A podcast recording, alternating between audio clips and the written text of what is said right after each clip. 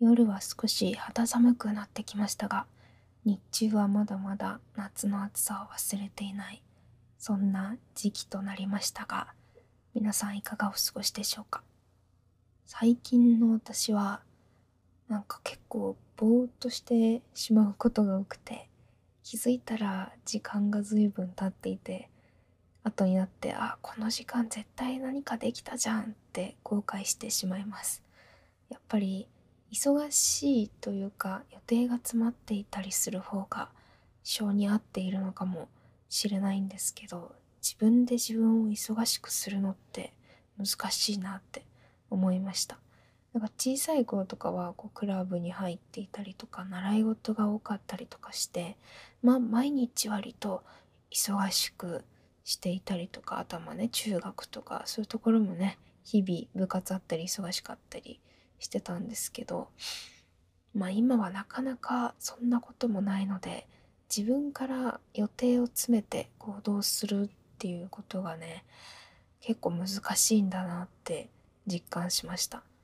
まあですがねせっかく時間があるのでね自分のしたいようにうまく使っていきたいですし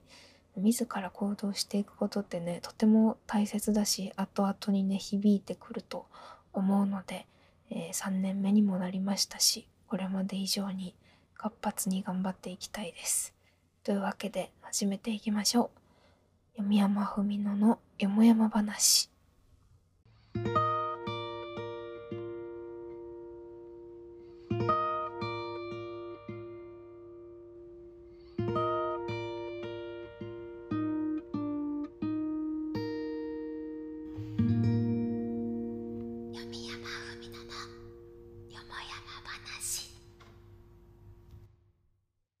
さあ始まりました。バーチャル図書館からお送りするインターネットラジオ、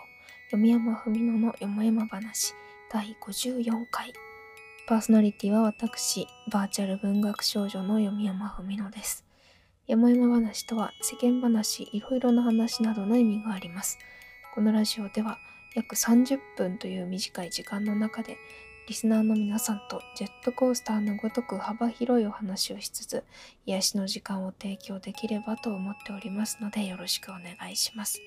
さて、夢山文乃のよもやま話は、毎週火曜夜19時から YouTube にてプレミア公開をしておりますが、その後、Spotify などの各種ポッドキャストでも配信されますので、ぜひチェックよろしくお願いいたします。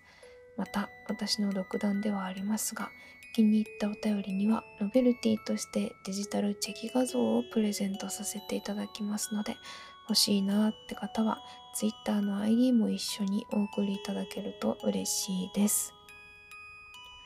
というわけで今週もお越しくださりありがとうございます。なんだかんだ言ってね、もう9月も終わりですよ皆さん。もうこれ撮ってるのがね、あの公開日の1日前、ま、つまり9月27日なんですけれどもね。いや本当に早いもんですわ。まだまだね、まあ、暦の上では秋だと思ってるんですけど、秋っぽさそんなにあるあんま足りてなくないっていう気もしますが、えー、そんなのはお構いなしでね、時は過ぎていってしまいます。2020年と2021年で、まあ、何かと動きづらいね、日々で、思ったようにいかないこともいろいろあると思います。私も実際いろいろあります。でね、そのおかげで、あのー、引きこもりが加速してしまいました。なんか、こうなる前は結構ね、あの、脱出ゲーム行ったりとか、外に出る機会結構あったんですけど、まあ、こういう状況になってしまってから、本当に外に出る機会がガクンと下がって、家にいることがもう9割8割ぐらいなんですよね。まあでも両親がですね結構アウトドア派でで私もアウトドアが嫌いなわけじゃなくてキャンプとかも行ってみたいなって思いますしたまにねあの両親についていくこともあるんですけどなかなかねそう外には出られないのでこう家にいるのも好きなんですけどうずうずしてしまう時がありますでかといって毎回両親についていこうと思うと私の体力では完全に厳しい山あの登り降りるに4時間5時間とかかかる山を登ることになってしまうのであの初心者に優しいぐらいのねあのところに行く時はついていきたいなっていうふうに思ってます。だから毎回ついていけないんですよね。すごい私より多分粒子の方が体力あると思う。え自分の住んでる地域からは言ってねそんなにまあ出ることはないんですけどその中でもねこう楽しんであのできることがあったらいいなその中で発散できたらいいなって思います。皆さんは身近に何か楽しめることはありますでしょうか？最近見つけた楽しいことや発見があればぜひ教えてください。ちなみに私は公式 YouTube とかでねあのアイドルが上げてくれてるライブ映像とかを見るのが最近のマイブームでなんか自粛期間の間に結構ねハロプロとかを見るようになりました。で一緒にこう踊ったりとかねあの YouTube ゆっくりにできたりするじゃないですか再生速度。そういうのをねあの見ながら一緒に踊ったりするといろいろ発散できてねこれもおすすめなので、えー、ぜひ運動不足な方とかダンス好きな方とかいたらやってみてください。というわけでね、えー、普通歌の方に行きたいと思います。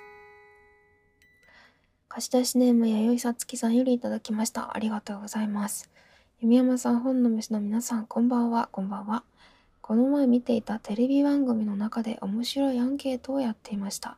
そのアンケートというのは親が買ってきてくれたらテンションが上がるフルーツはどれというものでした。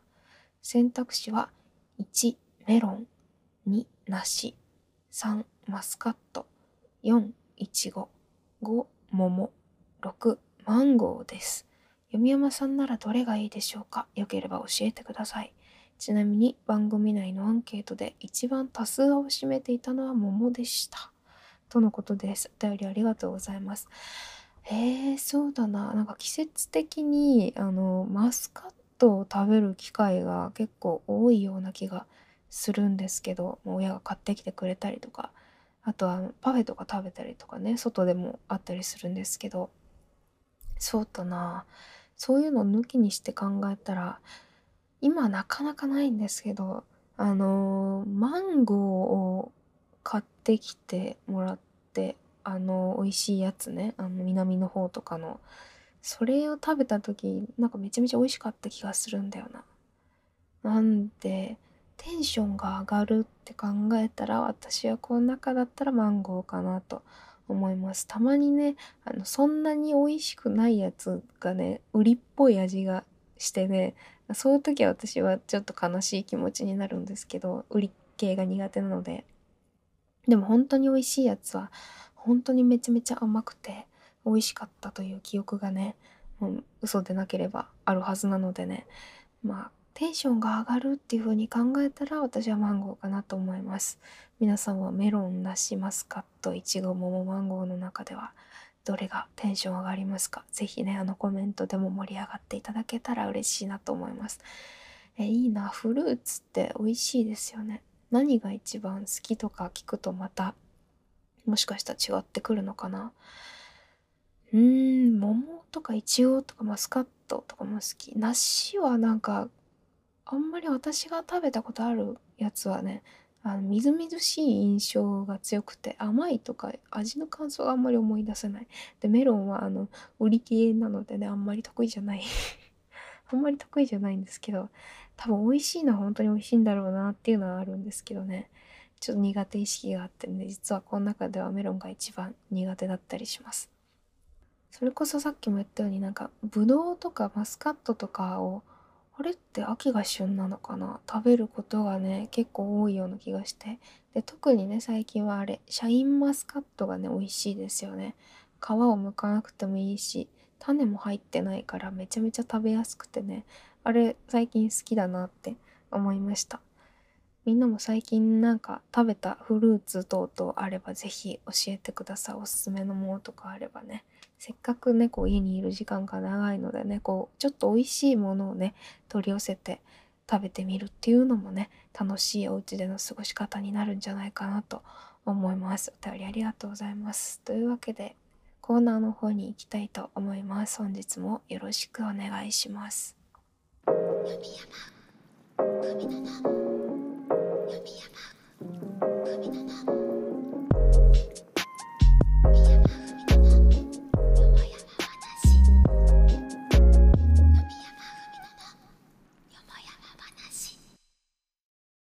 それではこちらのコーナーに行きたいと思います。読み山裁判所さあこんな穏やかなラジオにもかかわらず裁判所のコーナーがやってまいりました。まあ、でも静かにやっていきたいと思います。えー、こちらは本の虫さんたちの懺悔したいエピソードに対して読み山が判決を下すコーナーです。裁かれたい方はぜひ。というわけで、えー、貸し出しネームゴーヤンさんよりいただきました。ありがとうございます。読山文乃さん、こんばんは、こんばんは。いつもラジオ楽しく聞かせていただいております。数年前にコンビニでアルバイトをしていた時の出来事です。私の働いていたところでは、作った揚げ物をケースに入れる際に、〇〇出来たてです。ご一緒にいかがでしょうか？と宣伝を行うように指導されていました。ある日、マニュアル通りに、〇〇出来たてです。ご一緒にいかがでしょうか？と言ったところ、出来たてなら買っちゃおうかなと注文をもらいました。ケースには少し前に作った残りがあったのですが、揚げたてを欲しいとのことだったので、古いものを取らず、揚げたてを袋に入れてお客さんに渡しました。しかし、私が会った後にオーナーと社員の人から、古いのから出さないとダメだよ。廃棄の時間とかあるんだからさ、と言われてしまいました。いくらでも反論はできましたが、ここで関係を悪化させてもなぁと思い、以降は指導に基づき古いものから渡すようにしました。お客さんの目線の動きに注意し、目を離した瞬間に古いのを袋に入れるということをほんの数回ですが私はやってしまいました。最近コンビニで揚げたてなら買っちゃおうかなを見て思い出したので、ここに懺悔させていただきます。揚げたてだからとホットスナックを買う際は注意していただければ幸いです。とのことです。お便りありがとうございます。わあ、これは難しいな。まあ、有罪といえば有罪な感じはしますけど、こう、古いのから出さないといけないっていうのは確かにわかるからしょうがないよね。でも、出来たてですって言うのもね、まあ、反則にはなるけどあのかといってそれから出せるわけでもないからこのなんだろうな掛け声がね問題なのかなって 思いました正直。なんで、まあ、ゴーヤさん自体は、まあ、そんなにこう罪深くはないかなっていうふうに思います。まあでもね目を盗んで悪いなと思ってやってるんでしょうけどこれはなんだお店側の気持ちとお客さんの気持ちに板挟みにされちゃってるからね。正直どっちが正しいかっていうのはすごく難しい問題だと思いますが皆さんが、えー、コンビニ店員の立場だったらどうしますかね。でも多分本当に前に作ったものから出さないとねそれこそ廃棄のこととかもあると思うのでね、まあ、正直それがなんだろうな一般的なやり方というかまあそうだよねってなると思うんですけどね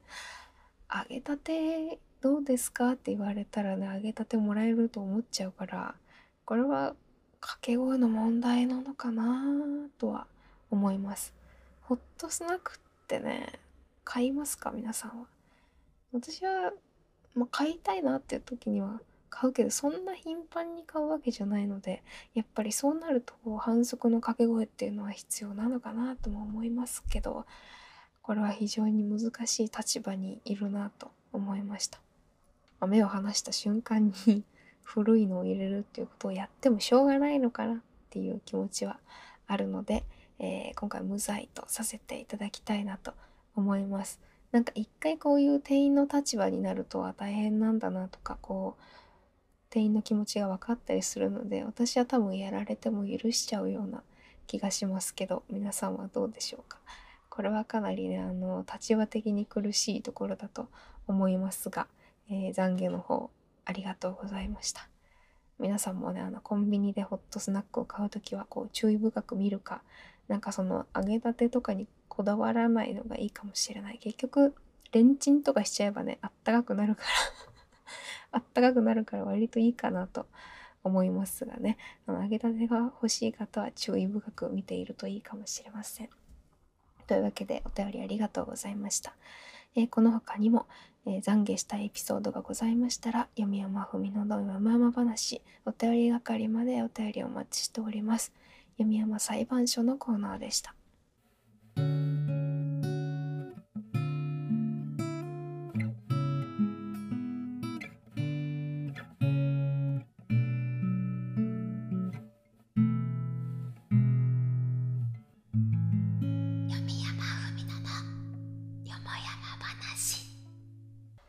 続いてのコーナーはこちら。嘘本当？雑学図書館。さあ、雑学図書館のコーナーです。いただいた雑学が嘘か本当か、リスナーのみんなが考えるクイズコーナーです。出題者と読み山ふみの答えを知っています。お便りには問題と答え解説をお書きください。貸し出しネーム、はちすかさんよりいただきました。ありがとうございます。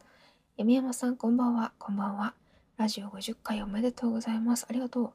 布団に包まるサムネのもふもふ読み山に癒され、ささやくように普通歌を読む読み山に癒され、つい夢うつつとなってしまう、そんな素敵なラジオになったと思います。さて、今回はサムネにも映っている布団に関する雑学を持ってきました。さあ、どんな問題でしょうか？それでは行きましょう。問題。布団のことは英語でも同じように布団という丸か×か。布団のことは英語でも同じように布団という丸か×か。シンキングタイムスタート。えー、布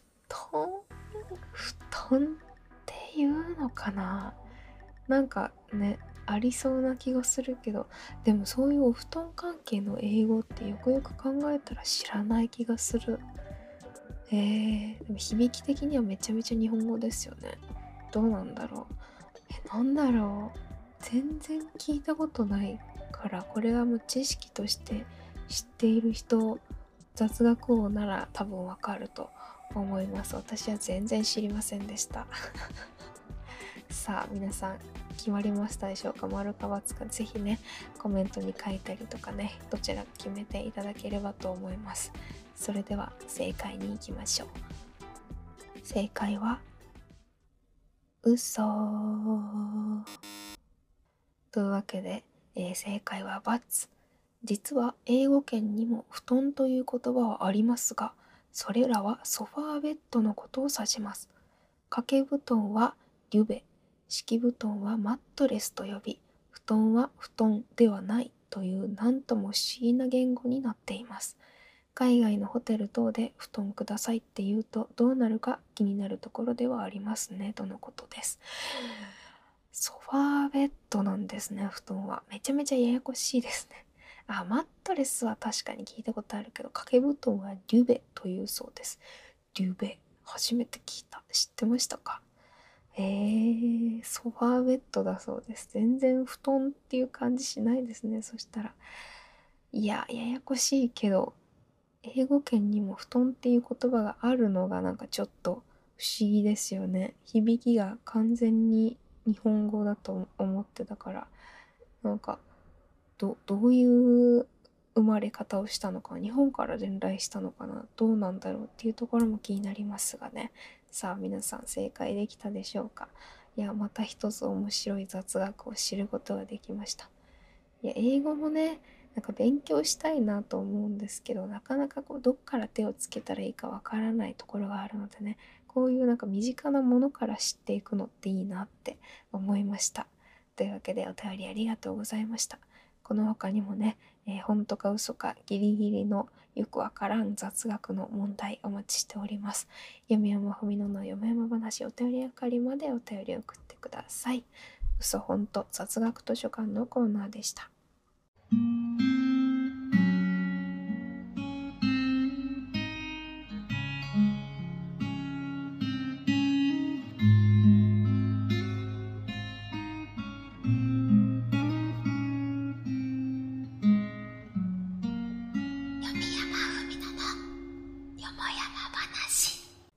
最後のコーナーはこちら。褒めて読山さんさあ褒めて読山さんのコーナーです。こちらは日常の些細なことから成し遂げた大きな出来事まで褒められたいことを送っていただき普段はビターな私がそれをただ褒めるという皆さんへのご褒美コーナーとなっております。貸し出しネームドッカーさんよりいただきました。ありがとうございます。弓山さんこんばんは。こんばんは。我が家では最近稲刈りが行われました。田んぼからは約1.3トンの米が収穫され30キロの袋が45袋という形でやってきました。家の庭に置かれたそれを20メートルほど離れた納屋の保管場所へと運びました。一人で。途中から表情がなくなり祖母から心配されましたがなんとか完走しました。ぜひとも読山さんに褒めていただきたいですとのことです。お便りありがとうございます。1.3トンの米30キロが45袋。これを一人でしかも20メートル。は本当にもう途方もない作業力仕事だったと思います。一人でやんないといけないんですね。大変ですね。確かにおばあちゃんとかがやったら本当になんか体をぶち壊れてしまいそうですからね。いや素晴らしい。力をお持ちなんですねドッカーさんは。本当にお疲れ様でした。すごいね。稲刈り。だ花粉とかってあるのかな？もう収穫の時期は花粉とか飛んでないかさすがに。いやめちゃめちゃ大変だと思う。いろんな意味で。やっぱ田んぼとかをねお持ちの方はね必ずこう植えて収穫してっていうねあの大変な時が何回か来ると思うんですけど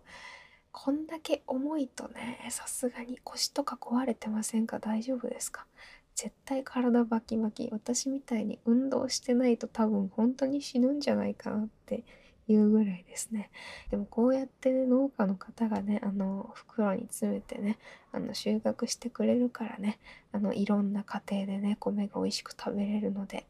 本当にありがとうございます。私もいつかなんだろうなこう古民家とかに住んでね田んぼというか畑というかちょっとやってみたい気はするんですけどこんなに大変だったらちょっとねやれない気がしてきました。まあ、田んぼというかお米が特に大変なんじゃないかなと思う。だって数がねめちゃめちゃいっぱいあるじゃないですか。なんでねお米はよっぽどだなって本当に専門のご家庭しかできなさそうだなって思いました。なんか経験としてやってみたさはあるけどどうだったかな？小学校ぐらいの時になんか田植え体験みたいなのをしたような気がしなくもないけどやっぱり収穫の方が大変なんでしょうか？結構ね機械でやったりとかできるところもあると思いますがこれだけねあのずっしりとした量があるとねやっぱりいろいろ大変なんだなと思いました。本当にお疲れ様でした。ありがとうございます。こういろいろなね家庭のために頑張って運んでいただいてしかも一人で途方もない時間。いや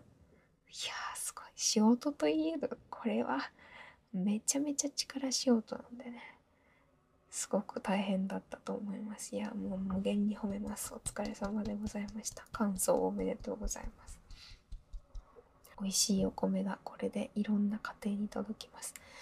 いやーすごいな。絶対私途中で心折れてると思う。折れない心もねきっと鍛え上げられたんじゃないかなと思いますのでね。本当にお疲れ様でした。すごいね。やっぱり自分でやってみないと事の大変さってわからないような気がするけど多分やったら死ぬんだろうなっていうのはねなんとなく分かりました。本当にお疲れ様でしたそしてお便りありがとうございますえこの他にも日常の些細なことから成し遂げた大きな出来事まで褒められたいことがございましたら、読山文乃の読山話お便り係までお便りお待ちしております。褒めて読山さんのコーナーでした。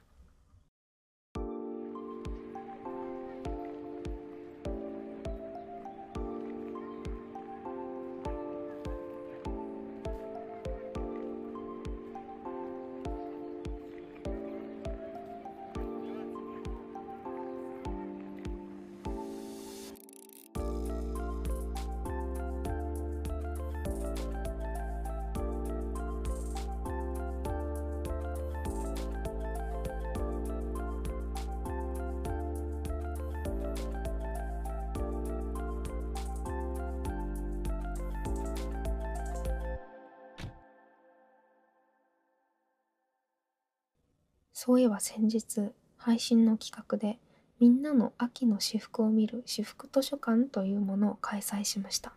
えー、その際はたくさんのご参加本当にありがとうございました。なかなかね、あの、今は外におしゃれして出かける機会も減ってしまいましたが、こうやってね、企画することでみんなの私服を見ることができてね、とても楽しかったですし、勉強になる点もたくさんありました。まあ、普段なかなか服とか見れないですからね。あとは写真の撮り方だったりとか、服のジャンルだったりとか、もう個性がそれぞれ全然違って、あ、ファッションって幅広いんだな、面白いなっていうふうに思いました。家でね、あの、服着るのは、着やすい服を着るっていうのもいいですが、時にはね、こう着たい服を着てテンションを上げたり、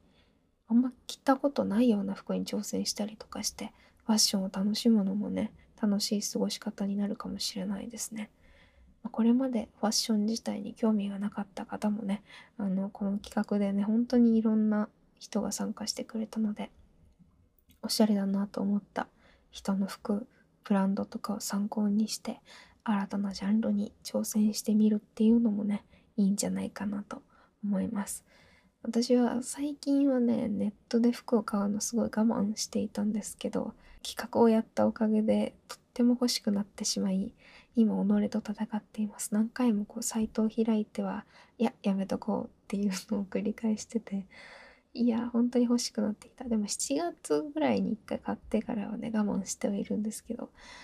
なんかね、こう気になってね、サイト開いてしまうと、こう秋色のねおしゃれな服が出ていたりとかしてうダメだダメだってなってる。でねあのそうやってなんとなくねあ可愛いな欲しいなって思ったのをチェックしてるんですけどなんか気づいたらワンピースとトップスを中心に買うことが多くて時々あボトムスが足りないとか何合わせたらいいんだろうってなってしまうんですけどこれはあるあるになるでしょうか？なんかでもね買ってるつもりなんですけどこうまあボトムス少なくても合わせられるかなみたいな気持ちになっちゃったりとかでも上だけ可愛いの買っても下何合わせたらいいか分かんなくなっちゃうから服買うのも結構難しいんだなって思いました。